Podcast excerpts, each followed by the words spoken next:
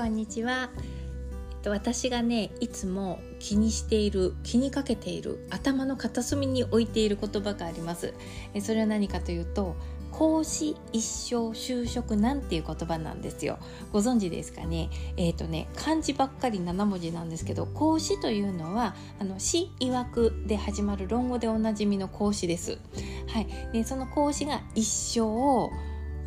就職難であるという言葉で講師一生就職難っていうことわざなんですけどね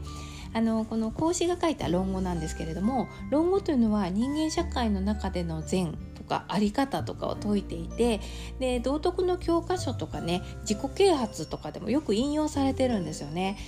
えーとちょっと個人的にはねなんか説教臭い印象があるんだけれども、うん、あのとにかく講師はとっても立派なことを言ってるんですよ。うん、で、えー、とっても立派なことを言ってるんだけれどもそんな人でありながら誰からも取り立てられなかった人でもあるんですね実は。あのその論語に表されてるようにあの素晴らしいことを言っているのでうわこの人はすごい人物だ。ぜひ我が国のご意見番になってくれ。ぜひうちに来てくれっていう風にあにいろんな国の王様からオファーが来るんですよ。うん、で、えー、すごく好待遇で、えー、いいポストを用意してもらうもらえるんだけれどもでも数ヶ月もすると解雇されちゃったりとかね、うん、それとか仲間から嫌われちゃって追い出されちゃったりとか、うん、そういう風にして結局席を失ってしまうんですよね。ということで、えーと、講師一生就職なんていう大変不名誉な言葉が出来上がってしまったというわけなんですよ。言ってることは立派、うん、そして、えーと、その言葉が評価されて正しいと評価されて是非ともうちにっていうふうに招かれてるんですよ。でも最終的には誰かに疎まれてしまうという。なんででしょうなぜかきっとねこう思うんですよね。耳に心地よくないんですよ。きっと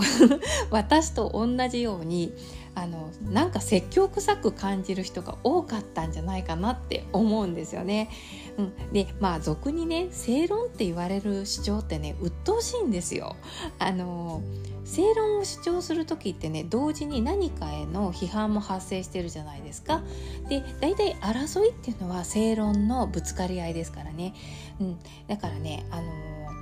まあ、正論ってねあんまり耳に優しくないところがあると思うんですね。で正論じゃなくっても意見を主張しすぎたりとか善悪の判断をあまりにはっきりさせすぎると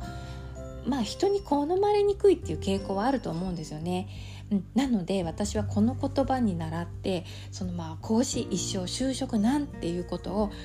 頭の片隅に置いてなんならつぶやいたりとかして授業を行うようにしてるんですよ本当にねノートの片隅に講師一生就職なんてちっちゃく書いてあるんですよね なんでかっていうとねその私占いの先生をしてるんですけどその講師としてであとそのカリキュラムとしては最善であったとしても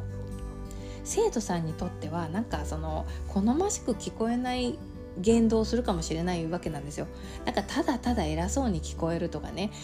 上から目線に聞こえるとか何か言い含められてるとかこうあるべきこうするべきって言われてるっていう風にそう捉えられてしまうかもしれないというその可能性と恐怖っていうのを意識するためにそうやってやってます。で自分がね良かれと思ってるその自分の主張でで自分をが追われることになるというのは悲しいじゃないですか、うん、だからねこの講師一生就職な正しいことであっても良かれと思ってすることでも人に取り立てられないことがあるっていうのを一応こう戒めにしていろんなこと喋るようにしていきたいなと思ったり心がけたりしています。えー、ということで何か、えー、参考になれば嬉しいです。ではまた。